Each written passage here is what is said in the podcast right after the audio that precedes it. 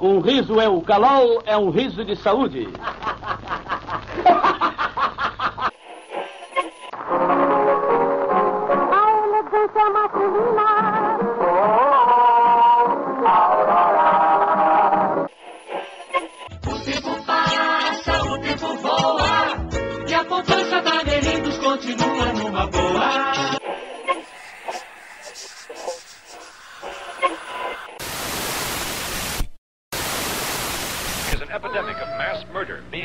By a virtual army of unidentified assassins.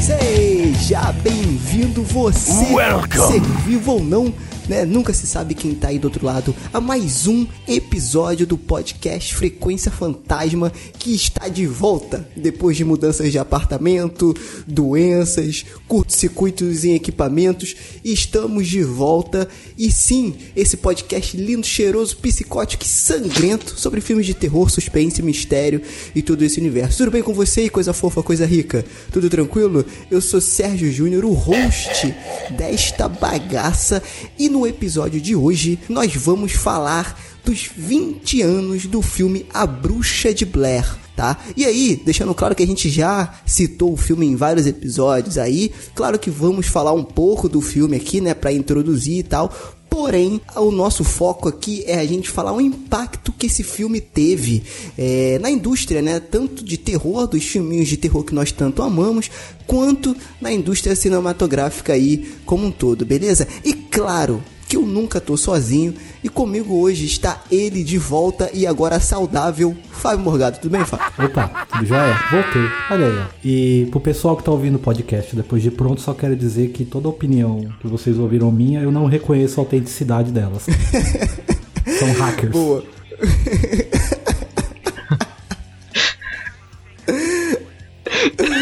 Ah, estamos aqui com ele também, o nosso arqueólogo, pesquisador e tudo mais aí do universo de terror e de tudo. Lucas Geleviro, tudo bem, Lucas? Como é que você tá, cara? Fala pessoal, beleza? E essa foi a entrada mais panos quentes que eu já ouvi. Ai, e com ele também aqui de volta, depois de algum pouco tempo. De- de- depois de algum tempo, porque no último episódio ele já tava, agora que eu me lembrei, né? Estamos com ele aqui, Emerson Teixeira, tudo bem, Emerson? Engraçado, eu desapareço tanto que você até se confundiu, né? Que belezinha. Até me confundi. Eu, eu- eu- aqui na minha abertura eu ia dizer que Bruxa de Blair pra mim é um grande evento. E aí você falou sobre impacto. Já vou colocar aqui a polêmica na mesa que pra mim esse impacto é prejudicial pro cinema. Olha aí, então. Isso e muito mais no episódio de hoje. Não, sacanagem.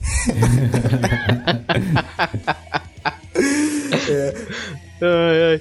É, você tem que pegar o espírito dos anos 90, né? Que é muito o que esse filme vai É, dizer. Exato, exato, exato. E claro, aí, an- antes da gente falar um pouco das nossas redes sociais e tal, o Emerson, aí Emerson, eu não sei se você vai querer falar do teu canal no YouTube. Você tá postando alguns vídeos lá no Facebook e tal. Você quer falar aí, dar uma divulgada pro pessoal, pro pessoal seguir lá? Cara, interessante, né? Eu não me acostumo tanto a fazer isso, mas eu acho que é legal, porque eu dei uma- um hiato, né, no, no cronologia do acaso. Tava quase acabando, assim, mas por obra do acaso, ou não, né? Eu resolvi continuar. Então já deixa o aviso para os queridos ouvintes do Frequência, que em breve estarei escrevendo bastante pro site. E também tô gravando alguns vídeos também, experimentando nessa zona audiovisual que, assim, me acompanhe lá. É só entrar no cronologia do acaso que eu sempre deixo um vídeo, assim, é, de demonstração, ou o último vídeo lançado ali no site, vocês podem ver. O vídeo não é o cargo forte, né, do, do cronologia, mas é mais uma forma de linguagem aí, falar sobre cinema, arte, enfim, vida, né? Exato. E aí, como sempre, claro, eu venho pedir aqui encarecidamente, porque eu sou um cara muito educado, encarecidamente, aprendi essa, essa palavra aqui, ó, eu vou falar muito agora. Ah, Eu peço encarecidamente ah, que vocês sigam este podcast, esta bagaça, no Twitter, no Facebook, no Instagram. Lembrando que no Instagram, o arroba Frequência Fantasma, quando sai o episódio, se você não viu no seu agregador aí, já deu mole que você pode botar ele para notificar e ele te avisa, menos o Spotify ainda, né? Se você não viu, lá no Instagram a gente posta primeiro, antes de qualquer outra rede social, a gente já posta lá falando que já foi postado o episódio e lá tem alguns bastidores, algumas indicações de filmes que essa galera aqui vê durante a semana aí. Então entra lá no Instagram que tá bem legal, nosso Twitter, Facebook que também é Frequência Fantasma, Twitter arroba Frec Fantasma e como eu falei, segue a gente, postamos no Spotify. Você que está ouvindo aí o seu Raça Negra, tá ouvindo aí o seu. Qual, qual é a música que tá no momento aí, Fábio? Você que é o cara aí an antenado com essas coisas. Bote azul. É, sei lá, é, pode ser, é, sei lá. Você que está ouvindo sua musiquinha aí, é só você pesquisar aí no buscador Frequência Fantasma, que nós já estamos disponíveis, todos os episódios estão disponíveis no Spotify e tem uma, uma vantagem, é fácil de compartilhar. É só você botar, clicar lá naquela reticência lá de cabeça para baixo e compartilhar. Aí você compartilha pelo WhatsApp, enfim, fácil de compartilhar. Estamos no Google Podcast, no iTunes e nos outros agregadores, o Podbean, o Podcast Addict, é, Podcast Republic, que é o que eu uso, que é muito bom por sinal. Enfim, em todos esses. E agora, antes da gente começar a pauta, eu quero pedir pro Fábio botar a música de Missão Impossível, música de suspense, que é o seguinte. Mais uma vez eu venho aqui falar da missão do Frequência Fantasma para vocês, ouvintes que estão nos ouvindo. Claro que se você é ouvinte, você está ouvindo, você não está vendo. Vocês que estão aí nos ouvindo no Frequência Fantasma, eu vou dar uma missão para vocês, tá? E aí eu vou, eu, eu tenho como saber se vocês fizeram ou não. Você vai pegar o link do Cronologia do Acaso, seja do Frequência Fantasma ou do próprio Cronologia do Acaso, vai buscar a gente lá no Spotify, no Google Podcast, enfim, qualquer agregador e vai compartilhar com mais dois amigos que também gosta de filme de terror. Você sabe que aquele cara gosta de filme de terror e que ele vai gostar de ouvir as papagaiadas que a gente fala aqui e dos nossos gostos, nossas opiniões. Compartilha com esse ser humano divino que vai é, ser mais um agraciado pelas nossas opiniões de boesta aqui do Frequência Fantástica. Então, por favor, pegue este link e compartilhe com mais dois amigos. Eu sei se você compartilhou ou não, hein? Posso chamar o Moro aqui e toda a sua equipe? É brincadeira. brincadeira, calma. Isso é fake news. brincadeira, brincadeira, gente. Não fique chateado. É, qual é o limite do humor? Enfim, compartilhe esse podcast com os seus amigos aí, com dois amigos, para que a gente possa alcançar e compartilhar mais do terror para todo mundo, beleza? Então é isso. Chega de blá blá blá, mas não esqueça de compartilhar, até rimou, e vamos para o cast.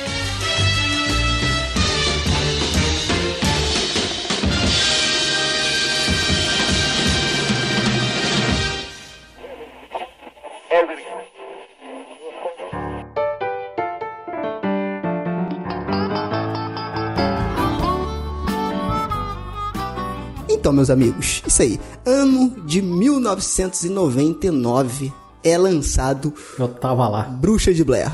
É, e, e, esse eu posso eu falar que eu tava lá. Esse eu tava lá. Não vi o filme no cinema, mas eu já estava vivo, estava consciente do que era cinema e que o mundo existia, né? Dirigido aí pelo Eduardo Sanches e Daniel Myrick, né, cara? Porém, em 1999 também, dando um contexto geral pra galera ficar ligada, é, teve outros filmes que de certa forma, e aí vai ser o nosso, a nossa discussão aqui, revolucionaram ou, se não revolucionaram, impactaram de alguma maneira o cinema mundial. Como exemplo, em 99 foi lançado Matrix, em 99 foi lançado Sexto Sentido, em 99 foi lançado A Vida é Bela, em 99 foi lançado Clube da Luta, ou seja, né? Olha quanto filmaço e quantas coisas aconteceram aí no cinema no ano de 1999. Eis que surge meio que do nada, digamos assim, né? Do, do, do nada não, porque teve uma mobilização ali antes que a gente vai falar. Surge Bruxa de Blair né? E aí foi aquele negócio, um dos filmes mais assustadores dos últimos tempos. Meu Deus, ó, oh, isso é tão real. O que que está acontecendo? O que que você, o que que a gente pode falar desse filme antes de discutir o impacto dele, né, na indústria e aí de, de- do- do- dos filmes de terror e do cinema como um todo. In- Interessante falar também, antes de a gente entrar no assunto, que teve duas sequências, que foi o Bruxa de Blair 2, o Livro das Sombras, que foi lançado em 2000, e o Bruxa de Blair, que foi lançado mais recentemente em 2016, que pra mim caguei pros dois, porque os dois filmes são bem ruins, né? Mas, falando do de 99, o que vocês quiserem aí, é... O que foi Bruxa de Blair pra vocês? Pra Diga começar, aí. queria só reivindicar aqui o poder da palavra e dizer que em 99 lançou o filme da minha vida, Magnolia. Olha aí, ó. Isso, um, um apêndice aqui à, à crítica fervorosa ao Ah, ano pensei de que você 2000. tinha tido um apêndice, cara. Falei, isso foi um apêndice Não, ainda, cara ainda em não. 99. Complementar aqui, vocês não deixaram, o Fábio já veio interceder aí com suas piadinhas infames, mas enfim. em 99, cara, se for, no dentro das minhas convicções, só pra deixar claro pros ouvintes, se fosse pra falar um filme de terror aqui no podcast, em 99, pra mim seria Audition, do Takashi Miike. Só quero deixar claro. não me batam depois. Audition. Audition é aquele filme. ah, Eu acho que eu sei qual é. Eu acho que eu já assisti esse filme. Eu, inclusive, eu assisti filme. ele quando a gente foi gravar o, o- o- aquele episódio sobre o Japão. Mulherzinha do mal, cara, mulherzinha do mal. Exato, exato. Esse filme também é muito bom. Takashi Miike, que é um diretor que vale um episódio inteiro sobre ele. Sim. Muito bom, muito bom. Então, estamos aí, esse filminho, é, a, a Bruxa de Blair. Orçamento de 60 mil. Adivinha quanto que, essa, que essa, essa belezura de filme arrecadou? 250 milhões ao redor do mundo. Eu fui um É, dos patos que pagou. Aí, ó. Eu fui ver É no cinema muita esse grana. filme. É muita grana. Ah, Então, mas aí que tá. E aí a gente vai começar a falar do filme um pouquinho aqui, né? O que acontece? Por trás do filme, teve toda a construção de uma narrativa e de uma história. E aí tem a lenda, o que seria a lenda verdadeira, entre aspas aí, da bruxa de Blair, né?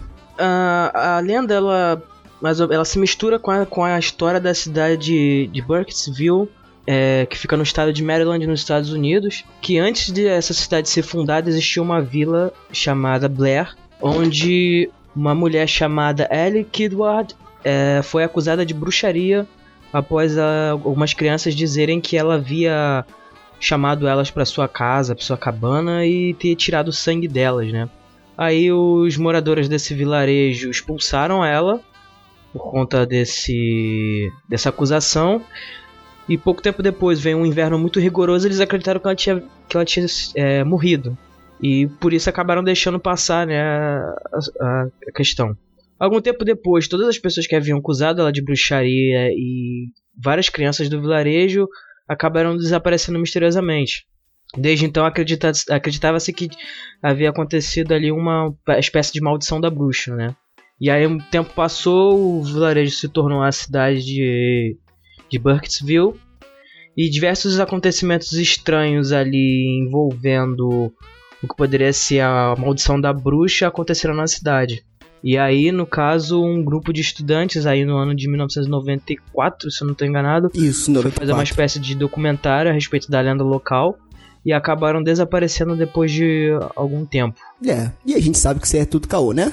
Tudo mentira. É, isso aí foi. Pegadinha do malandro. Mas naquela época foi mó rebuliço, né, cara? Então, pelo menos eu, eu morava eu morava em São Paulo, Santo André. O hype foi grande, tá ligado? Lá. Mas eu, eu gravei um episódio com o pessoal do Necronome Conversa a gente tava conversando em off e surgiu a Bruxa de Blair.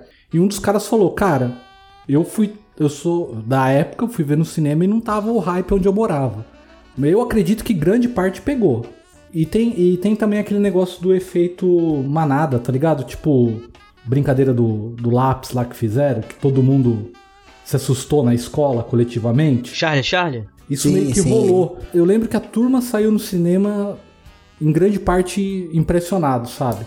Tipo, Então. acreditando que aquilo foi verdade mesmo, assim. Então, mas aí que tá. E aí, vem, vamos começar a falar do filme. Como o Lucas falou, três jovens aí cineastas, principalmente a Heather, que era a menina que tava gravando o documentário junto com o Joshua e o Michael, se eu não me engano, eles foram para essa floresta. Isso é a pior atuação que eu achei. A suposta diretora. É, a suposta diretora, né? Foi pra essa floresta pra poder gravar um documentário sobre a bruxa de Blair. E acabaram de desaparecendo. Essa é a sinopse mais rasa do filme, assim, né? Até porque não acontece muita coisa além disso. E assim, cara. Aí a gente vai começar as discussões se o filme é bom ou ruim. Né? É, primeiro eu quero deixar bem claro aqui, como o nosso, o nosso amigo lá do Podcastinadores, que provavelmente deve estar ouvindo esse episódio, o Elvésio, um beijo Elvis na sua testa. É, ele falou, eu tava até comentando com ele. Primeiro que o Bruxas de Blair não foi o primeiro filme found footage, né? E que é, lançou essa moda, digamos assim. Ele pode ter popularizado, mas não lançou. Né? A gente teve filmes aí como o Holocausto, o Holocausto Canibal. Teve também um filme que eu, que eu me esqueci Cannibal o nome. Ferox. Cara, eu não sei se é esse. Mas com certeza teve outros filmes. O próprio Elvésio, ele comentou comigo, cara.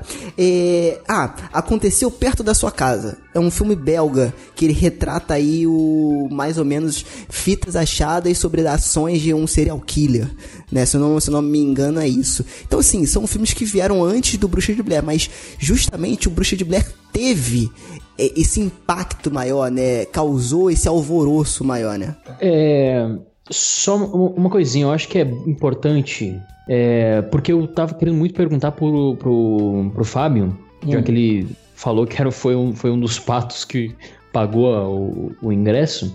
A, prime, a, a primeira pergunta é: você foi pagar? Você, aliás, você pagou o ingresso, Fábio, Hum. porque você acreditou na história, em tudo que envolvia? Ou você pagou simplesmente porque é um filme de terror, você curte terror mesmo e foi assistir e pronto, acabou? Não, eu não, eu não tava no hype.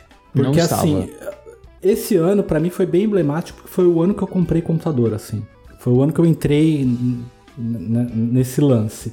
E o cara que. O amigo meu que, que manjava de informática, a gente sempre conversava, eh, ele, ele falou pra mim: Olha só que legal isso aqui. E aí ele me mostrou o lance que estavam fazendo o marketing e a gente tava discutindo isso, sabe? Que nós dois éramos, éramos muito céticos, assim. Tipo, ah, mas isso daí não tem, tá ligado? Isso daí é zoeira e tal, não sei o quê.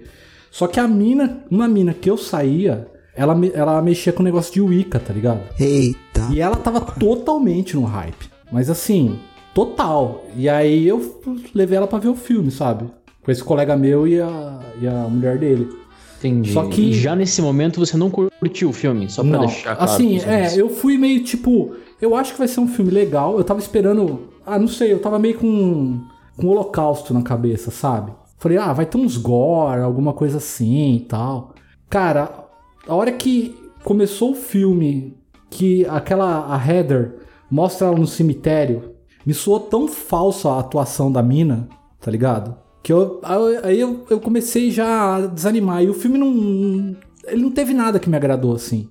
Tipo, e a galera no cinema, ó, lá na sala de cinema, tava tipo, olha, olha, sabe? Todo mundo impressionado mesmo, cara. Saiu falatório, assim, de gente tipo, meu Deus do céu, eh, não sei o que, que horror, não sei o que, sabe?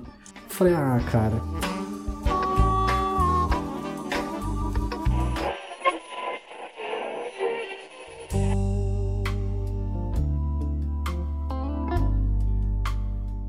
Então, tem uma outra questão, e aí o Emerson vai poder me complementar aí, porque ele sabe, tem um, um conhecimento a mais em relação à técnica de cinema e tal. O que acontece? Eu vi o filme novamente pra gravar aqui o cast, eu me lembrar e tal. Eu novamente achei uma bosta.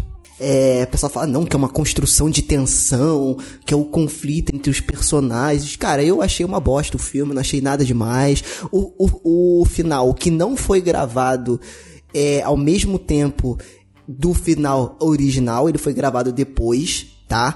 É, é, eu, eu achei legal, mas só aquela última sequência. Até porque os diretores não sabiam como acabar eles não o sabiam filme. como acabar o filme, exatamente. Então, aqueles últimos 10 minutos ali, ou se não me engano, 7 minutos, sei lá, foi gravado depois, né? Com algumas cenas incluídas no início do filme pra poder aquilo fazer sentido.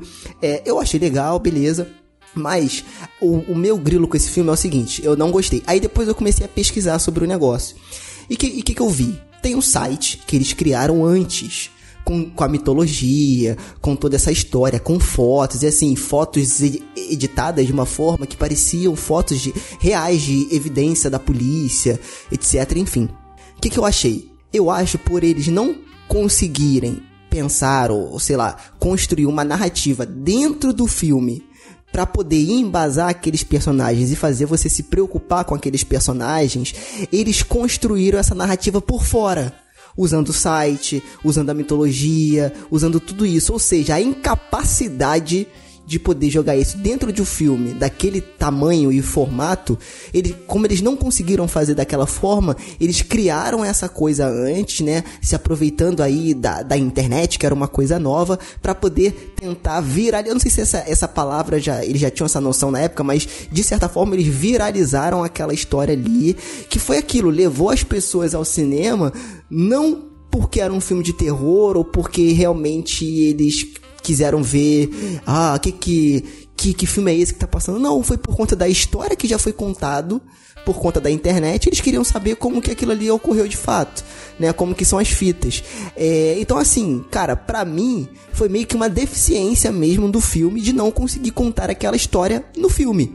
Eles tiveram que ter uma base na internet pra poder construir alguma coisa e montar aquelas imagens. Não foi, Sérgio. Não. É, Eu também não acho, A não. Bruxa de Blair ela foi construída pra internet mesmo. A ideia dos caras foi essa, ó, tem esse novo veículo que é a internet que dissemina a informação, entendeu? E vamos trabalhar o marketing em cima disso pra levar as pessoas ao cinema. Não, eu sei, eu sei. Então, tem o lance. Até porque tem- eles fizeram um documentário alguns anos antes, né? Um, um curta-metragem que era um, um falso documentário sobre a bruxa de Blair. Sobre a, a, a lenda em si.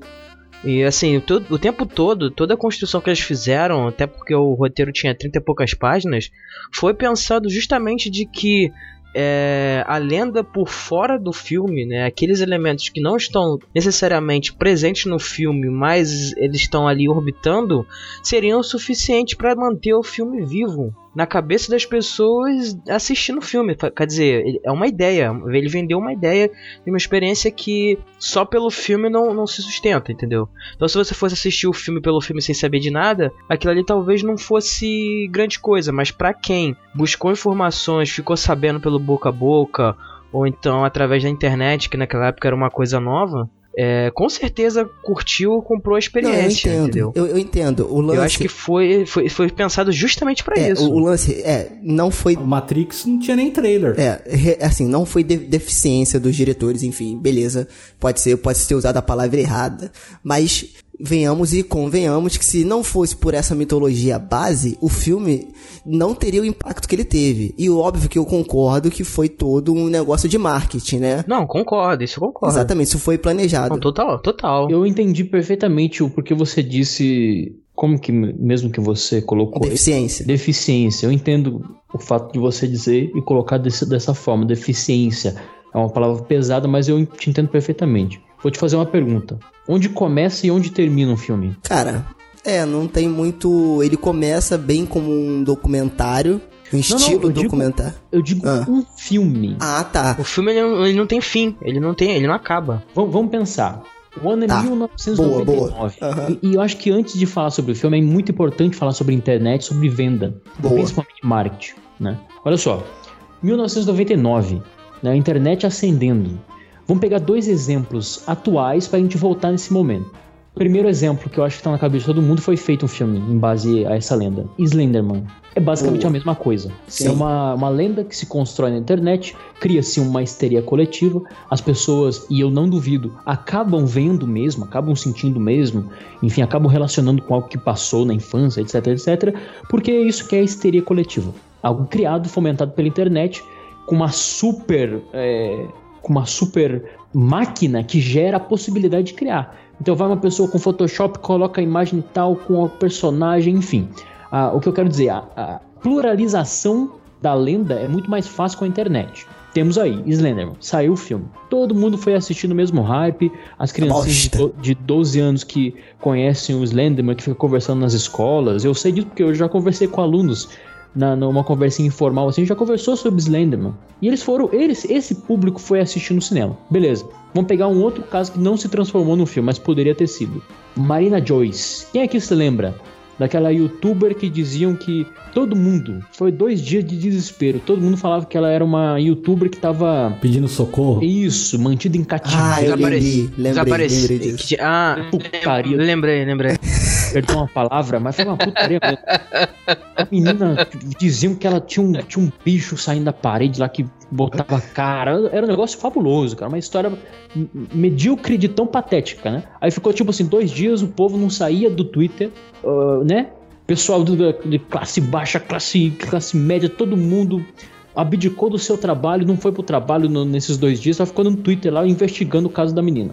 Vamos lá, é um evento fomentado pela internet através de uma histeria coletiva. Agora vamos voltar lá para 1999. A internet acendendo, as pessoas tendo primeiro contato, como aqui o nosso caro Fábio mencionou, né, que é o seu caso, mas é, eu conheço muita gente também. Só, só, me, só me permite uma observação, Emerson, rapidinho. Então, claro, fica à vontade. É, só, pra, só pra complementar isso, é, naquele, naquele ano, lá em 99, a internet ela já era bem mais difundida nos Estados Unidos do que no restante do mundo, entendeu? Então, assim, não era uma coisa muito limitada, não era uma coisa assim muito limitada pra eles como a gente vê, vê do nosso ponto de vista. Do tipo, as pessoas aqui no Brasil começavam, por diversos fatores é, políticos, enfim, começavam a adquirir computadores em casa. Coisa que estava começando nos anos 90, final dos anos do, do início dos anos 2000. Agora, já nos Estados Unidos, não. A internet já era uma realidade, lá desde o final dos anos 80. Então, assim, por isso o efeito lá foi, foi realmente muito mais impactante e por isso eles optaram realmente por usar a internet como um veículo. Entendeu? Porque se a internet fosse do- da maneira como era no restante do mundo naquela época. Não, você tem que levar em consideração mais uma coisa.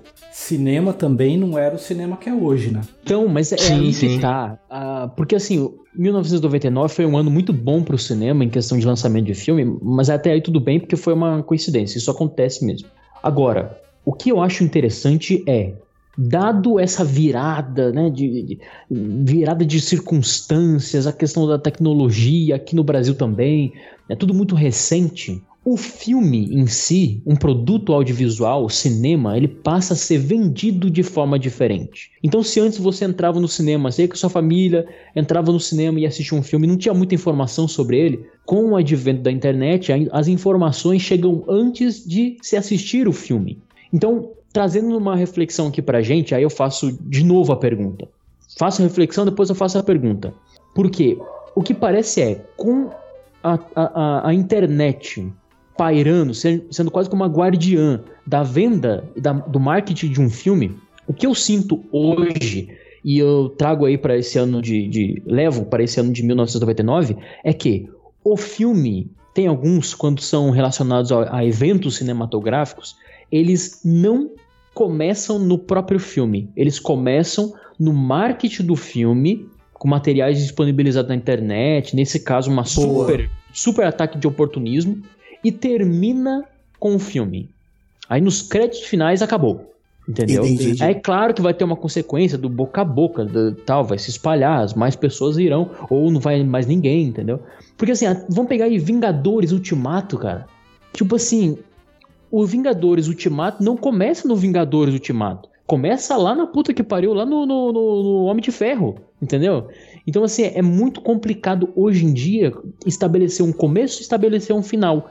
Aí, eu- eu- a visão do Sérgio, eu acho que eu super entendo o que você falou, Sérgio. Porque, sim, é uma visão medíocre é, é, na questão dos diretores, que, por exemplo, não fazem um filme bom, mas fizeram um, um grande trabalho de oportunismo na, na questão da venda. Tá, mas isso é cinema, trazendo para essa reflexão? Entendeu? Excelente. Onde começa a Bruxa de Blair e onde termina a Bruxa, a Bruxa de Blair? Então, aí, aí tem umas coisas. Por exemplo, que nem você falou dos Vingadores. Se a gente for puxar mesmo, você vai notar que Vingadores não começa no Homem de Ferro. Vingadores começa no trabalho da ideia de que a cultura geek está sendo valorizada. Então, por exemplo, Bruxa de Blair, ela não começa na, na internet, na divulgação da lenda. Ela começa na internet, no trabalho de pessoas desaparecidas. Mas aí vocês, vocês também não acham que já estão esbarrando na ter a ideia? Porque o cara, quando ele tem a ideia de fazer um filme, dependendo das inspirações, vem de algum lugar. Principalmente do que tá acontecendo ali na sociedade. Eu entendo o que o Emerson falou, mas esse lance de voltar tanto assim também. Mas acho que o levantamento aqui que o, que o Emerson quer fazer, Sérgio, é com relação de, de que maneira a gente vai analisar esse filme. Esse filme como uma obra cinematográfica ou como um caso de, de sucesso de marketing, de publicidade. É, ele é um case de Porque são coisas diferentes, são coisas Então. diferentes. Se a gente analisar por, por essa ótica, ele foi um caso de, de marketing um grande sucesso.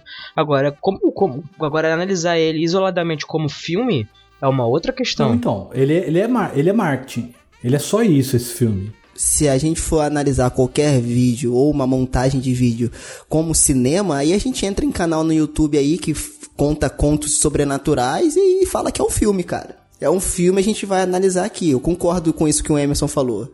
Será? É, é um case de marketing ou é cinema? Né? E aí a gente fica nessa aí. E pra mim é totalmente um case de marketing. Vocês resolveram. No começo desse podcast eu falei pra mim esse filme é um evento. Cê- Vocês mesmos responderam por que que eu disse isso. Tá, tá feita a minha parte. Tchau. Isso assim, eu acho que não, não chega nem a ser discutível, porque ele é bem. é- Ele é bem claro, acho que, na proposta. Sabe? Da- na própria época. Eles, você ficou. Antes de sair o filme, você não ficou vendo o trailer dele. Até porque nem tinha na internet essas coisas ainda. Tava muito engatinhando aqui. Mas você tinha o caso das pessoas desaparecidas e que estavam trabalhando a ideia de envolvimento com um lance de bruxaria e tal, não sei o que. E isso foi despertando a curiosidade pro cara ir no cinema curioso de saber. Caramba, estão falando que essa porcaria é verdade, porque foi vendido como verdadeiro. Em nenhum momento eles falaram, não, é uma obra ficcional. É verdadeiro. Aí o pessoal falou, eu vou no cinema ver isso daí, cara. É, Isso é feito até hoje. Exatamente, sabe? Isso é feito até hoje. Assim, hoje esse filme, eu acho que ele não daria certo. Primeiro, as pessoas que estão mais calejadas com a internet já sabe muito bem que a maioria das coisas é falso. E outra que, cara, eles iam ter que soltar teaser. E hoje em dia, cê, metade do filme você vê na internet antes dele estrear com 3, 4 trailer, 5 teasers, sabe? Mais, ou, menos, Fábio. Será que porque esse filme deu certo, Fábio? Ele Entendeu? deu, Não- ele não se- arrecadou. se deu questão de certo. bilheteria, sim. Isso, isso sem dúvida. Mas aí que tá, eu acho que assim, por isso que eu falei também do impacto prejudicial.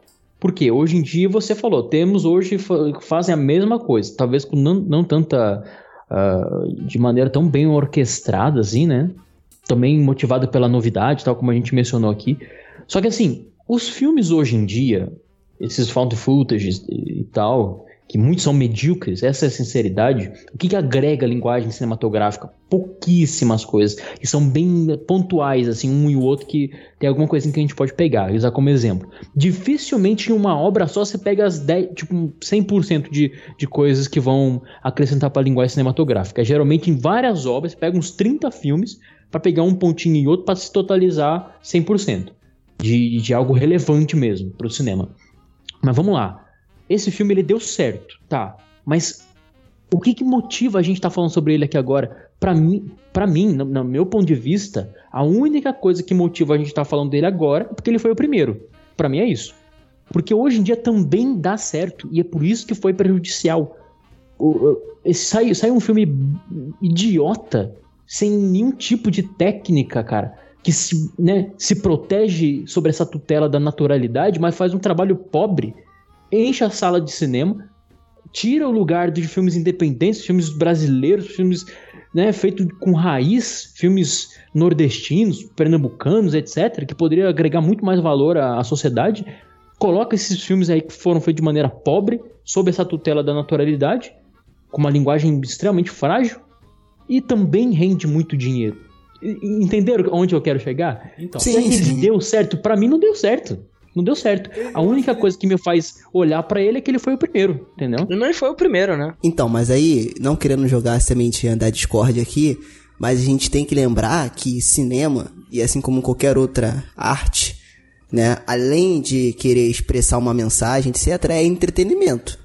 Então, assim, é, eu, eu entendo tudo que vocês falaram, mas será que o Bruxa de Blair, ele não cairia na questão só de entretenimento? Porque, eu, assim, eu, Sérgio, não me lembro de nenhum, por exemplo, um canal ou crítica grande falar, realmente, puta que pariu, Bruxa de Blair é um puta de um filme. Não, eu acho que todo mundo sempre tratou Bruxa de Blair como uma lenda divertida e um, um, um case de marketing mesmo, entendeu? Agora, eu acho que o diferencial, eu acho que o diferencial do Bruxa de Blair é isso, é ele... Se você apresentasse esse filme como entretenimento pra uma pessoa que nunca assistiu hoje em dia, você acha que funcionaria? Porque eu posso mostrar um filme que não tá datado, mas que ele é puro entretenimento pra uma pessoa hoje em dia, e dependendo do filme que for, funciona, entendeu? Agora, esse é o caso do Bruxa de Blair? Ele se sustenta hoje em dia como Então, entretenimento? Exato. Eu vi ele, eu, eu nunca vi, eu não peguei o hype na época. Eu nasci em 91. Então eu não peguei o hype na época, eu fui ver depois e tal, sem toda essa bagagem. Eu só vi o filme. Cara, eu achei interessante, porque na época que eu vi pela primeira vez, eu não tinha visto nada de found, found footage, então eu não sabia, eu achei interessante e tal, enfim. Tem toda aquela, aquele visual, aquele aspecto de década de 90, aquele cheiro de década de, de, de, de 90, de fita Pô, demais, V- demais.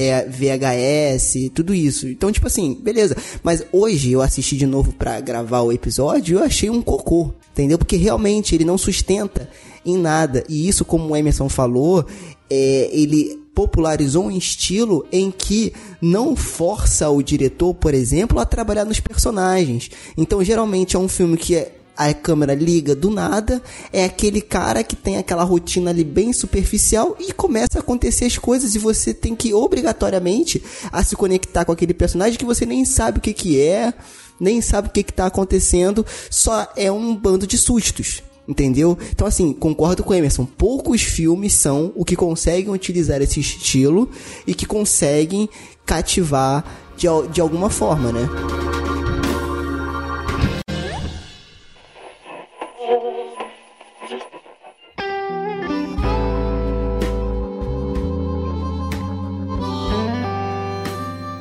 Mas isso que o Emerson falou, Sérgio, sobre, sobre o que, que ele contribui para a linguagem cinematográfica é interessante. Porque qual é, o grande, qual é a grande questão de um filme found footage? É que a câmera é um elemento presente dentro da narrativa do filme. Então, qual é a justificativa que o roteiro vai dar para aquela câmera tá, tá captando aquele momento? Porque, por exemplo, você vê um, um- no Bruxa de Black, tem horas que, que não faz sentido a câmera tá filmando. Por exemplo, eles estão dormindo e por que deixando a câmera filmando? Como é que a bateria não ia acabar? Quantas baterias eles trouxeram, entendeu? São coisas que se pensa, assim, claro que a gente como espectador não vou ficar cagando regra, mas um roteirista vai pensar. Então, qual é a justificativa que eu vou dar para que as pessoas acreditem que aquilo ali foi gravado é, de forma consciente, que aquilo ali faz sentido estar na cena, entendeu? O- A câmera é um elemento presente, então você tem que ter, você tem que dar sentido para ela na cena, entendeu? Diferente de um, de um outro formato. Essa é que é a grande questão. E de que maneira isso vai contribuir para você poder contar a narrativa? Porque você pode cair ali, por exemplo, ah, eu posso conseguir fazer uma cena muito interessante, só que é, ela não faz sentido. No roteiro não faz sentido a câmera tá captando aquel- aquele momento. Entendeu? Não faz sentido a câmera estar presente. Então essa, essa é a grande questão, esse é o grande problema na hora de se, se pensar num roteiro do- de um filme found footage. É, porque geralmente é um é pobre, foi o que o Emerson falou, tipo assim, é, você se você abdica de todo aquele cuidado que você tem de ângulo de câmera, de causar sensação, porque quando, quando a gente fala de ângulo de câmera, de fotografia, não é porque as pessoas que gostam de cinema estão cagando regra, é porque isso causa sensações no espectador. Mesmo ele não sentindo, mesmo ele não sabendo o que, que é diretamente, aquilo causa sentimentos. E o found footage, ele abdica disso tudo pra apostar totalmente na naturalidade. Aí, cara, quando a gente joga isso numa tela de cinema, fica muito pobre, né, cara? Eu acho que assim, o Bruxo de Blair é isso. Mas, o- mas o interessante, ô Sérgio, o que, que ele pode fazer? O que, que ele pode fazer? Ele pode é meio que obrigar quem tá assistindo a ir pra uma cena que a pessoa não quer ir, entendeu? Ele pode forçar, por exemplo, ó, tem alguma coisa ali, vai acontecer alguma coisa ruim. Você, você tá, tá vendo sobre a ótica, sobre a perspectiva da, daquela pessoa. Então aquela conexão pode ficar um pouco mais forte do que você tá, te- você tá vendo a pessoa af- afastada na tela. E aí, quando a pessoa que tá filmando aquilo acontece alguma coisa com ela, a reação de quem tá assistindo pode ser mais imediata.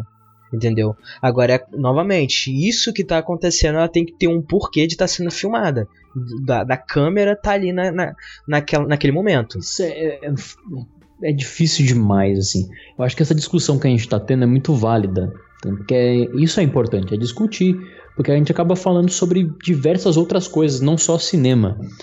Porque assim, vocês falaram sobre entretenimento. Cada dia que passa eu tô mais, não sei, refletindo, fomentando, aplicando isso na minha vida, sabe? Essa discrepância que existe e que muitas vezes a gente coloca lado a lado, de maneira completamente errônea, o entretenimento junto com a arte, né? E aí a gente tem também um, um certo distanciamento, assim, tipo, como se arte fosse uma coisa, uma... Você se autoproclamar artista representasse quase que uma deidade ou algo assim, sabe? O que não tem nada a ver. Porque assim, entretenimento é aquilo que mantém junto, né? Você quer manter a atenção, você quer to- todo mundo olhando para o mesmo ponto. Você não quer que, a- que as pessoas se dissipem ou se separem, né? Você quer todo mundo reunido. E a arte não é justamente o contrário? Sabe, eu venho pensando isso, não só por causa do filme, eu venho pensando isso na minha vida e, inclusive, cada dia mais me sinto distante do cinema atual, sabe? Distante do cinema que ele nos empurra um goela abaixo. Mas olha só onde eu quero chegar, isso dentro do filme. É, a arte, pra mim, dentro da minha concepção, na, na minha, na minha percepção de vida, de arte, enfim, de produção, etc., é aquilo que rompe. É quando há uma, uma ruptura entre a desar- desarmonia e a harmonia. Então, assim, tudo aquilo que é muito bonitinho, muito centradinho, que é feito para barão ganhar dinheiro, não, não, não, é muito relevante para a gente enquanto ser pensante, sabe? Ser que, que, que quer re- refletir sobre as coisas, problematizar, conversar como a gente está fazendo aqui.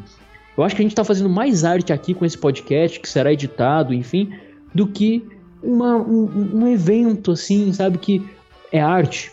Eu não vou falar que não. Seria muita burrice até da minha parte.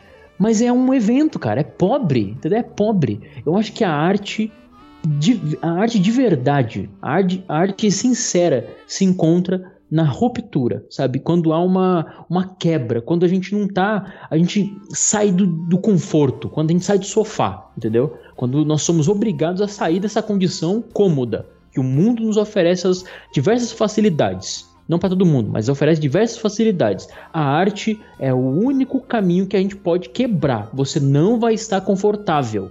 O que eu quero dizer é, a Bruxa de Blair é muito confortável, cara. E os filmes atuais que seguem o found footage também, sabe? Concordo. Porque assim, essa natu... Cara, isso é, é medíocre, cara. Isso aí é, uma, é um mau caratismo se esconder atrás da naturalidade. Quer um exemplo? Melhor cinema de todos, na minha opinião. Cinema iraniano.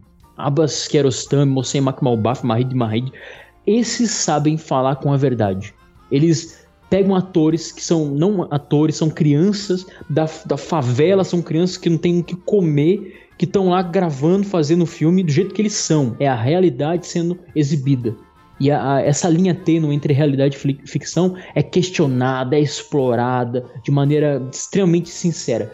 Cara, um filme norte-americano feito assim com tanto desdém para se esconder atrás da naturalidade, como se isso fosse uma arte pura e, e, ó, excelente, não é. Desculpa, mas não é. E a gente que trabalha com, de- com produção em geral, né? um escritor vai se identificar, um fotógrafo vai se identificar, e principalmente um filmmaker, né? Alguém que trabalha com, com vídeo, mesmo que seja de casamento. Cara, é tão complicado você achar uma harmonia entre o som, entre a fotografia, é, o movimento em cena, o enquadra... É tão difícil. Tenta gravar um vídeo no YouTube, cara, com um mínimo de qualidade, assim, digamos, profissional, dentro do equipamento que você tem. É muito complicado. E aí, por exemplo, você pega é, o, o- o som, né? O som de um filme assim, como o Bruxa de Blair, por exemplo. Found footage. Tô falando do filme, tô falando do, do, do, do, found footage em geral também. Que eu acho que dá pra abranger. Você pega o som. Precisa ter um realismo e um equilíbrio. Né? Precisa ser elegível, ter uma verossimilhança na- na- nas coisas e tal. Só que é, é- é medíocre. Chega a ser medíocre, porque é, é um caminho só, é- não tem pra onde fugir, é uma coisa assim muito simples, muito pobre, sabe? É, a, a questão, por exemplo, da, de uma cena de almoço. Vamos, vamos pegar é, esse exemplo, uma cena de almoço. Num filme de ficção com uma narrativa normal, uma cena de almoço demora, sei lá, segundos. Por quê? Porque tem que ter vários elipses, cortes, etc. Ou mesmo uma cena que se muda completamente porque foi só para ilustrar algo. Num filme, assim como, por exemplo, o Found Footage, às vezes a cena de almoço é extensa, né? demora minutos, não segundos. Ok, seria uma coisa até relevante. Mas geralmente, assim, 90% dos filmes, isso aqui é só para ilustrar né, de maneira hipotética, 90% dos filmes, cara, se é para mostrar alguma coisa e mostra com, de maneira extensa, não diz nada. Não diz absolutamente nada. É uma conversinha fiada, personagens exatamente. bobos, que não apresentam nada relevante também. Então, assim, se é pra mostrar a verdade, mostra a verdade então. É- é- é tipo assim, eu penso muito no, no, no Atividade Paranormal, cara, que eu já falei nesse podcast. Pra mim, Atividade Paranormal é uma excelente ideia. Beleza, dava até pra ser melhor que o A Bruxa de Blair. Vamos pegar então a nossa casa, a gente tá completamente desprotegido. O que acontece lá? Nada. Não acontece nada. É, é uma ideia que pff, não é arte aquilo ali. É um evento. É uma boa ideia, sim. Mas é trabalhada? Não. Não é trabalhada. Qualquer, qualquer pessoa estúpida faz um negócio daquele lá. Entendeu? Então, Então, assim, é isso muito é- complicado. Isso aí que você falou, desse lance de arte, aí vamos ab- ab- abranger mais o negócio. Pro cara que é da periferia de São Paulo, cara que é da periferia do Rio de Janeiro, você vai chegar com isso tudo que você falou pra ele. Fala, não, cara, um filme é isso, tal, tal, tal, tal. Eu aposto com você que 80% das pessoas vão cagar literalmente para o que você falou. Por quê? Aí que tá a questão. Não, eu espero que não literalmente. Não, então, é, é- o que eu tô falando é, o- é o seguinte, que eu fico muito puto. Primeiro que as pessoas duvidam da capacidade das pessoas. Muita gente duvida da capacidade co- cognitiva de pessoas por conta da sua classe social, financeira, o que é que seja. E para mim isso não tem. Não, não existe. As- essas pessoas, elas só não têm essa porta de entrada para elas começarem a mergulhar nesse uni- universo. E aí eu te pergunto, aí eu acho que é, cara, bate muito com a influência desse filme que esse filme teve como case de marketing para os produtos que são vendidos hoje. Como que a arte vai bater nas portas dessas pessoas massificamente para que se torne interessante e sim a pessoa começar a prestar atenção nisso e entender que não, cara, Bruxa de Blair é um produto totalmente mercadológico, não é arte. Aí eu jogo pra vocês aí da bancada como que isso poderia. Mas, Sérgio, em questão de arte, a, a arte, cara, é, é- é experimento. Porque eu acho, calma aí, Então calma aí. ela é pode porque, ser- é ela porque- pode é porque ser eu acho algo- que o entretenimento, ele pode ser, e aí eu, eu não separo os dois, eu acho que a arte pode ter entretenimento, aí eu- é, é muito legal essa discussão aqui, porque eu acho que o entretenimento, ele pode ser uma porta de entrada. Mas eu também acho que se o entretenimento for muito maior do que a arte, for desproporcional, perde o sentido. Entendeu? Então eu acho que é essa questão que a gente pode dis- discutir que o Bruxa de Blair traz, né? A arte não dá pra ser discutida dessa maneira. Sobre questão de se ela tem uma relevância no que ela passa ou não. Eu posso ir com você na Capela Sistina e você tá admirando a precisão dos traços e eu tá pensando como o cara pintou de ponta cabeça. Você entendeu? Entendi. Não, eu, eu, eu entendo que arte é relativo. Você pode fazer uma- um desenho perfeito, a Mona Lisa, por exemplo, e não ter representatividade nenhuma. Eu posso fazer uma crítica social com um desenho de homem palito, sabe? Não, eu sei, mas o lance que é o É, não dá pra você de- determinar como arte esse tipo de coisa. Sim, a bruxa de sim, Blair, é- ela é arte? Pra muitos é. Pra quem nunca assistiu um found footage, que não tem noção que foi no cinema, muita gente naquela época até, o cara pode ter saído de lá e ter falado: caralho, meu, que genial. O cara teve a ideia de pegar uma câmera e fazer sem profissionalismo Então, mas nenhum. tu sabe, então, mas tu sabe qual é a parada? Eu, eu tive esse mesmo pensamento. Não querendo falar, não querendo pagar e cagar regra de cult, nem que eu, porra, sou intelectual, caralho, não. Mas o que acontece? Quando eu vi Bruce Lee pela primeira vez, eu achei, caraca, que parada nova, sensacional, caraca, isso revolucionou o cinema. Hoje, quando eu assisti, eu achei uma parada totalmente sem graça e sem, sem sal, sem nada. É só um bando de f- filmes juntos. Mas é porque você já não é aquele. Exatamente. Agora, como que você vai exigir, como que você vai exigir que uma pessoa entenda, por exemplo, a Capela Sistina? Entenda não, porque pra mim arte não é entender, é re- reflexão. E aí o Emerson também pode, com, pode complementar eu acho que aí. não, eu acho que ela Como pode é que você simplesmente. então, não, mas eu acho que a arte ela traz uma parada de reflexão. Porque que nem quando a gente fala, o cara vai no museu. Aí ele vê as- aquelas pinturas que a gente acha que é tudo maluquice. Aí fica parado olhando pra aquela pintura. Pra mim o cara é maluco. Foi o que você falou. Mas pra ele não, ele tá refletindo sobre aquela arte expressada ali por alguém. Entendeu? Mas pra ele poder fazer isso, ele tem uma bagagem. Ele teve que ter alguma porta de entrada ali pra que ele pudesse começar a ter esse instinto de reflexão sobre aquele tipo de arte, até porque tem vários tipos de arte, né? Sérgio, então, vamos pensar assim num filme que te captou na sua infância, um filme que tem um fator nostalgia muito grande pra você, e que sempre que você reassiste esse filme, você sente alguma coisa, nem que seja nostalgia, ou então que esse filme continua bom pra você, independente do tempo que passa. Por que que pra você esse filme tem esse, essa- é- é- esse fator, essa relevância, e, pra, e outro filme não teve, entendeu? Mesmo, mesmo você assistindo na época, ou então o filme teve um impacto pra você na época e você reassistiu e esse filme não, esse filme não teve, entendeu? Por que que para alguns filmes existe um existe uma uma, uma permanência do- de uma de um impacto que você teve na época quando assistiu o filme e ela perdura até hoje e outros filmes não, entendeu? Ah, porque eu É acho isso também que, que- vai, é- que vai muito do momento que você assiste também. É, do, o amadurecimento no próprio estilo que você tá assistindo. Por exemplo, Então. você gosta de found footage. Você, quanto mais found footage você assiste, mais você começa a comparar um com o outro questão das próprias técnicas de tanto de roteiro quanto de, de produção. Exato, e aí é você tô olha pra falando. trás e fala, putz, aquele lá foi uma porcaria. Na época eu gostei, na época não tinha esses ainda. O cara poderia É. ter feito melhor na época, ele até poderia. Mas era o que tinha pra. É o que tem pra hoje, né? Entendeu? É porque eu acho que esse papo de arte ele vai muito além do Bruxas de Blair, né? Ele vai além da educação e etc. É muita coisa. Eu, eu, eu- só pra complementar isso aí, né? Porque foi falado muitas coisas aqui. É, cara, eu acho que dá sim, sabe? Eu entendo o que o Fábio tá falando, mas eu acho que dá. Porque é por esse momento, e eu quero que vocês, vocês como amigos, vocês entendam que eu, eu tô passando por esse questionamento. Nada que tá me tirando do sério, etc, não. Porque eu tô passando por isso, cara. Olha só. Eu acho que dá sim, porque a gente não pode se acovardar, entendeu? E não tô falando que o Fábio tá sendo covarde, longe disso. Eu tô falando que eu- eu- existe para uma grande massa, e essa massa comanda as coisas, um acovardamento, assim. Não, não, não- não- a gente é covarde, não vamos falar nada, sei lá o quê. Olha só, eu, o seguinte, o Sérgio falou da, da questão de, de que, né, chegar numa favela, etc, etc. Chegar com esses argumentos, eles vão dar risada da minha cara. Vão. É verdade, é verdade. É, é super verdade isso aí. Eu dou aula, eu sei como que é. Eu dou aula em escola pública. Não, não tô comparando? Não. Eu tô falando que, às vezes, falar, por exemplo, olha, leia esse livro aqui, eles também dão risada da sua cara. Sabe o que, eles vão fazer?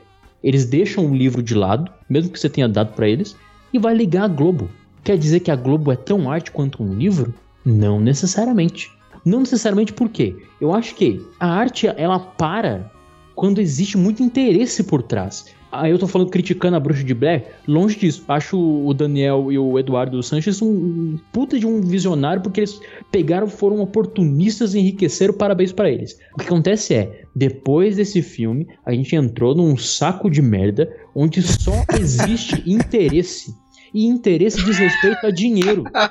Dinheiro Mas isso é Pasme, natural, pasme, Emerson. Isso, pasme, é- isso não é culpa dos caras. Isso é. da- Isso é Não, não, não, mas pasme ouvintes e, e caros aqui que dividem essa mesa hoje de discussão. O dinheiro não entra no meu bolso. Então o que eu quero é vida, o que eu quero é, é sentimento.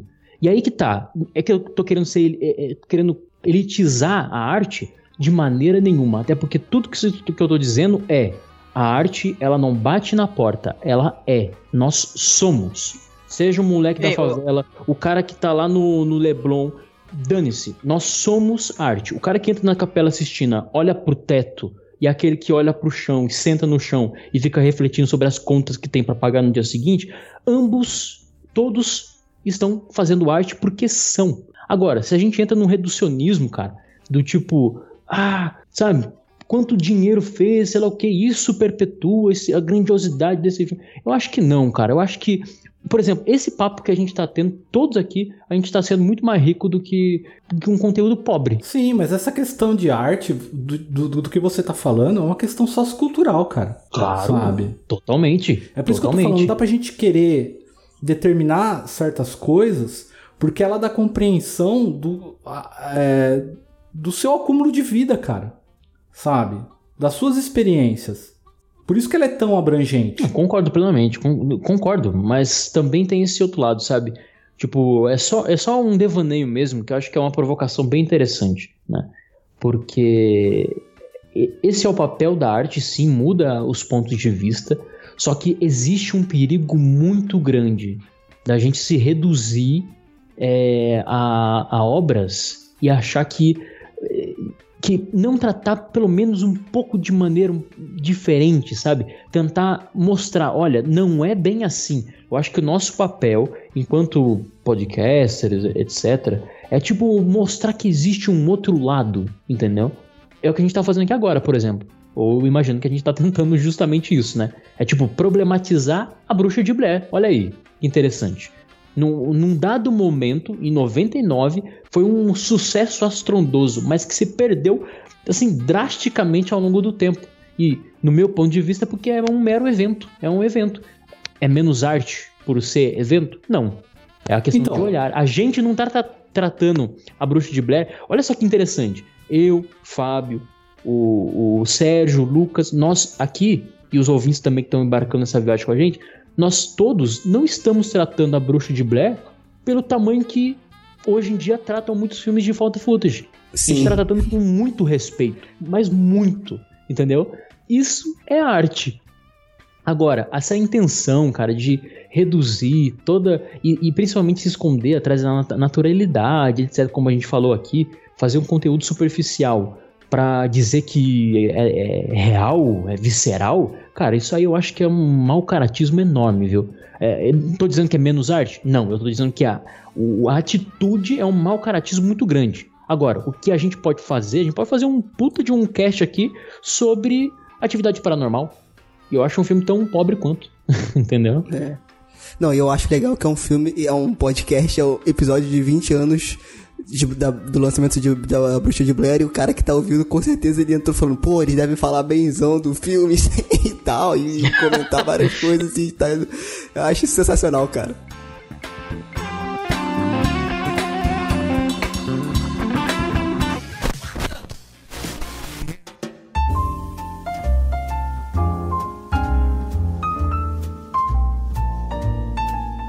A gente tava falando do, do marketing da Bruxa de Blair.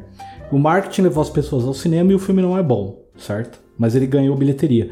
Por outro lado, nesse mesmo ano, você teve Clube da Luta, que é um filme que é uma crítica foda a consumismo, não teve um marketing legal e o filme foi um fracasso e depois ele despontou. É a dualidade das coisas, cara. É, é o, é o problema, cara. É o problema. É a mesma coisa o livro. Porque, Quem ó, tá lendo o livro? o, o tá Clube da assistindo a Luta, Globo? eu mesmo, eu não fui ver o Clube da Luta porque pra mim era só um filme do Brad Pitt sem camisa, entendeu? E eu falei, ah, não vou ver o cara sem camisa. esse filme não deve ser nada. E eu não vi Clube da Luta. Eu fui ver depois que uma galera viu e falou pra mim, cara, o filme é foda, velho. Isso também eu tô ficando puto. E aí é uma questão da tecnologia mesmo, da informação e das redes sociais, né? Que eu fico bolado. Isso aí. O que acontece? Eu, como é que era o meu ritual pra ir no cinema? Eu ia no cinema, o filme é às 7 horas da noite. Eu chegava às 6h50. Por quê? Queria sentar no- no- na, na cadeira com meu biscoito piraquê e o meu mate, porque eu não comprava aquela porra daquela pipoca do cinema que é caro pra cacete. Sento lá pra ver o meu filminho. E aí, eu era surpreendido pelos lançamentos futuros, os trailers, do que iria passar. Eu falava, caralho, que coisa maneira. Hoje em dia, não. Hoje em dia, você está na sua rede social, fe- feliz e contente, do nada pipoca o trailer com várias cenas de, por exemplo, qualquer filme aí grande pra, pra lançar. E, e- e- tipo assim, isso linka com o que o Fábio falou, que cara, hoje você não tem mais por onde fugir, você não pode ser mais, é por conta da tecnologia e do marketing, por essa necessidade de ter que construir o filme antes de passar o filme, e você é bombardeado com milhões de informações antes do filme, e aquilo tudo às vezes às vezes você acha o filme bom não, por, não porque o filme é bom, mas porque toda essa bagagem, toda essa onda de, de, de histeria coletiva, de todo mundo querendo ver aquela coisa ali, tomou conta de você e você achou aquilo genial. Entendeu? Então eu fico puto com isso, cara. Vai piorar, porque vai entrar, tá entrando um outro fenômeno que é assim, é a alteração do filme pra agradar a opinião antes dele ser lançado. Puta que pariu, cara. Né? Eles estão lançando o trailer, a turma reclama, Não, e tá todo mundo. Então, isso, aí, isso aí que eu fico puto também, porque assim, eu vou te falar, eu gosto de super-heróis, eu acompanho e tal. Mas esses nerds super-heróis são chato pra cacete, meu irmão. Vai tomar no olho do seu cu. Você também, Lucas, que você tá me, me, me ouvindo agora, que você tá ao vivo aqui. Eu acho chato pra cacete. Eu sei, Porque você tá falando tudo isso tem pra que mim. ser igual, não sei o que lá. Tem que ser igual, não sei o que lá. Ah, mas no quadrinho não era assim. Ah, mas porra, cara. E aí, beleza, a gente vai cair nessa mesma coisa. A Marvel tá limpando o cu com dólar. Tá limpando a bunda com dinheiro. É, e tal, e tal. Mas o filme que tá com mais hype, que vai quebrar o cinema esse ano, vai ser o filme do Coringa. Eu já tô prevendo aqui. Ele vai quebrar o cinema, vai todo mundo falar, é, é, realmente, é isso aí, entendeu? É realmente o filme tá lá e é um filmaço mesmo. E é um filme totalmente independente que não vai se basear no, a- na, na HQ, eles só vão pegar a persona Coringa. Entendeu? Então, tipo assim, cara, isso eu fico puto. Entendeu? Porque isso, os filmes de super-heróis são bons, assim, eu gosto, mas, cara, é um produto e não, não é. Tem que acabar o super-herói. não é mais do que isso. É, um produto. Mas isso se entendeu? discute É muito se questão de fosse- adaptação. Exato. E é como se fosse um boneco que você tem na, na sua prateleira. É um produto, é um boneco, é uma revista, é um filme. Não é um, um filme que você pensa, que você para. Eu não tô falando mais uma vez, cara. Não é pagando de nada, não. Mas, cara, não é um filme que você, porra, agora eu vou ver um filme for foda que aquilo que é aquele dia pra você ver aquele filme. Não, é um produto que você vai ali, puxa na prateleira, hoje eu vou ver esse aqui. Hoje tem pessoas que são especialistas em quadrinhos, que sabem tudo dos Vingadores e nunca leram um quadrinho na vida, cara. Eu fico impressionado com isso. Por um lado, é uma puta competência da Marvel ter conseguido fazer isso, atrair um público e massificar o produto, mas por outro, cara, assim, sinceramente, mais uma vez eu venho, eu venho falar aqui, pode ficar puto comigo e o cacete.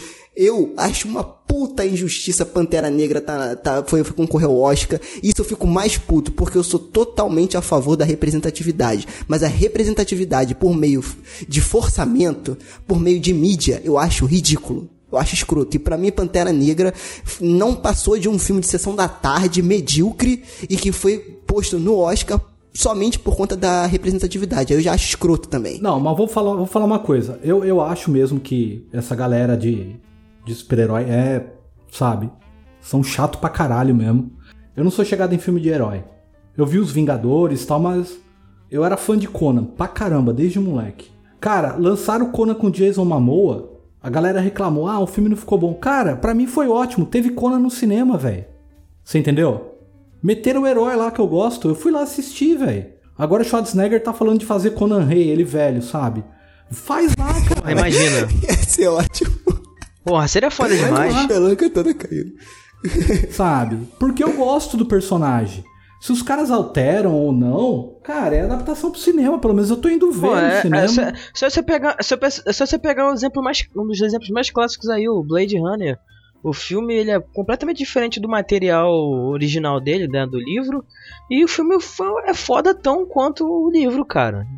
Entendeu? Então acho que questão de adaptação é, você vai adaptar, você vai fazer diferente, pode fazer diferente, mas faça bem feito, entendeu? Não coloque coisas ali Ah, mano, só pra, é tá muito pra chato, apelar cara, pra pra algum esse tipo de motivo, coisa. entendeu? Não, mas eu vou voltando nesse assunto que o Fábio falou, eu concordo muito disso, deles não estarem deixando o pessoal darem, tá dando muita ma- Eu não tô falando que você não tem que ouvir ninguém. Entendeu? Mas uma coisa é você ter feedback, outra coisa é quando o público começa a mandar, cara, no que você tá criando. Entendeu? Porra, aí também já começa. é, Mas e aí? Entendeu? Como é que fica? Eles estão deixando de ser produtores pra se tornar babá. Você me paga e eu cuido de você. Você quer o quê? Olha aí. Exatamente. Olha aí, é, é isso que, é isso que eu ia falar. É isso que eu ia falar. Hoje, e- isso, cara, começou ali com. A gente pode dizer que o Bruxa de Blair foi um dos primeiros. Porque você lança um filme que foi um caso de sucesso e tenta explorar ele ao máximo. Entendeu? A partir daquele momento, ah, qual foi a linguagem adotada por aquele filme? Vamos transformar aquilo em um padrão. Exato. E aí começa a surgir uma porrada de filme baseado O naquilo. gênero terror é um gênero foda. É um gênero que sustenta o cinema, a história do cinema. O, o Sim. Fábio mesmo me recomendou um grande filme, aquele da casa, The Haunting, né, o, Uhum. Fábio? Cara, um filme que não tem nada, não tem efeito, não tem porra nenhuma. O cara Só fotografia, câmera, sombra, câmera, Caralho. casa, cenário. Cara, é, é um vislumbre. Isso, isso é, é uma puta obra, obra de arte, cara. Agora, você pega hoje em dia, eu fui assistir é, Annabelle 3, cara, no, no cinema. Nossa. Também, né? Escravo dessa bosta de cinema. Aí, cara, eu fui assistir um filme ridículo. Filme- eu saí falando a mesma coisa. Caraca, pra que a porra desse universo estendido que fode a arte, cara? Que fode um filme que tem grande possibilidade aquele. num gênero Lobisomem. cinematográfico nobre, cara. não, não faz sentido. Não faz sentido. É, é qual, qual, qual caminho a gente quer trilhar? A gente quer trilhar esse caminho que a gente tá fazendo aqui, que o Frequência Fantasma faz brilhantemente bem, que não é se atentar somente ao óbvio, do que quer que seja, de qualquer material, qualquer filme, ou você quer cair na mesma coisa? Isso aí expande pra tudo, cara. A gente falou sobre, é, sobre super-heróis, que a gente deu uma viajada, né? O título do podcast deve, ter- deve mudar, eu acho, ô, Sérgio. Mas, cara, o- o- é tipo assim, né? Canais de YouTube, por exemplo, uns fazem muito conteúdo bom, inteligente, etc. Outros montam em cima dos Vingadores, cara. É 500 vídeos saindo por semana sobre Vingadores. Um canal que eu não digo aqui, começa com E e termina com nerd. Mas, enfim, é, entendeu?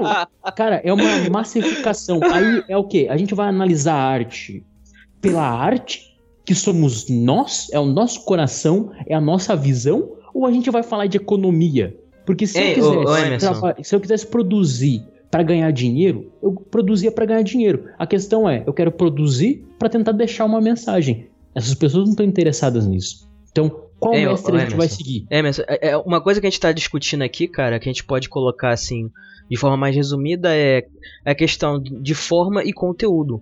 O conteúdo a gente já sabe qual é, o Bruxa de Blair. Isso tá bem definido. Agora, qual que é a forma do filme? Entendeu?